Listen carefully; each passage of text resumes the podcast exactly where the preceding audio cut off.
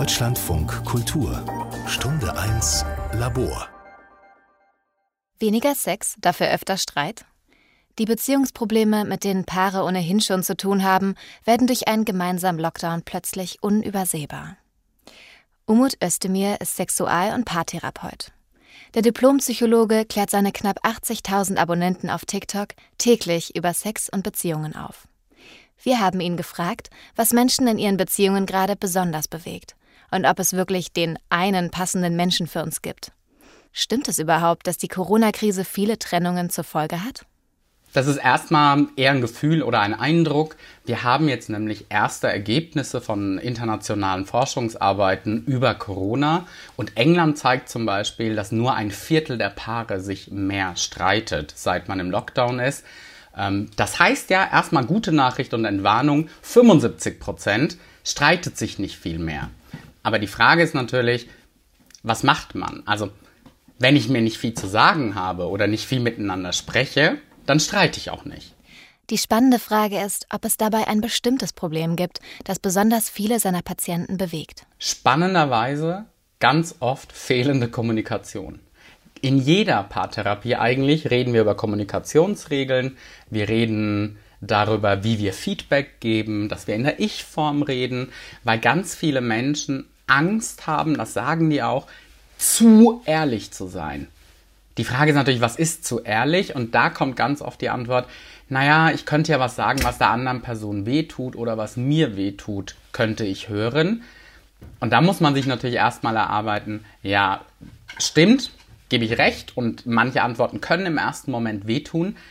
Aber ist der Vorteil davon nicht, dass ich dann langfristig weiß, ey, in meiner Beziehung, in meiner Partnerschaft können wir immer ehrlich zueinander sein und ich kann darauf vertrauen, dass die Person mich nicht anlügt. Offene Kommunikation, üben, unbefangen ehrlich zu sein und konstruktives Feedback zu geben. Das ist also entscheidend. Doch was kann man als Paar in einer gemeinsamen Wohnung tun, damit man sich nicht nach mehreren Monaten des Lockdowns auf die Nerven geht? Schwierig kann es auch werden, vor allem in kleinen Wohnungen. Aber sich Freiräume zu schaffen, sich Zeit für sich zu nehmen, ist total wichtig, um sich auch mit sich selbst zu beschäftigen, damit man auch sich um die Partnerschaft beschäftigen kann. Und das muss auch vielleicht manchmal irgendwie terminiert werden oder man muss da so einen Termin ausmachen, sich hinsetzen und sagen, jawohl, jetzt haben wir quasi Date Night. So, jetzt haben wir eine Stunde, zwei Stunden füreinander und dann reden wir jetzt auch über unsere Partnerschaft, nicht über Arbeit.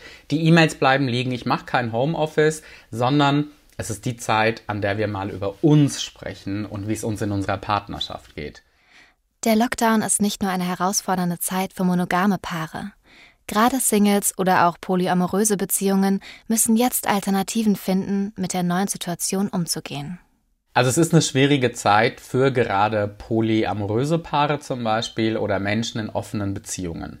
Da ist es schwierig. Wir wissen zum Beispiel auch, bei einer Befragung in Österreich haben ganz viele Partnerschaften, die eigentlich offen sind, gesagt, hm, wir haben die wieder geschlossen, weil wir uns einfach dem Risiko nicht aussetzen möchten. Denn was da mitschwingt, ist ja, könnte ich das mit meinem Gewissen vereinbaren, wenn ich Partner, Partnerin im schlimmsten Falle anstecke und die Person auf die Intensivstation muss?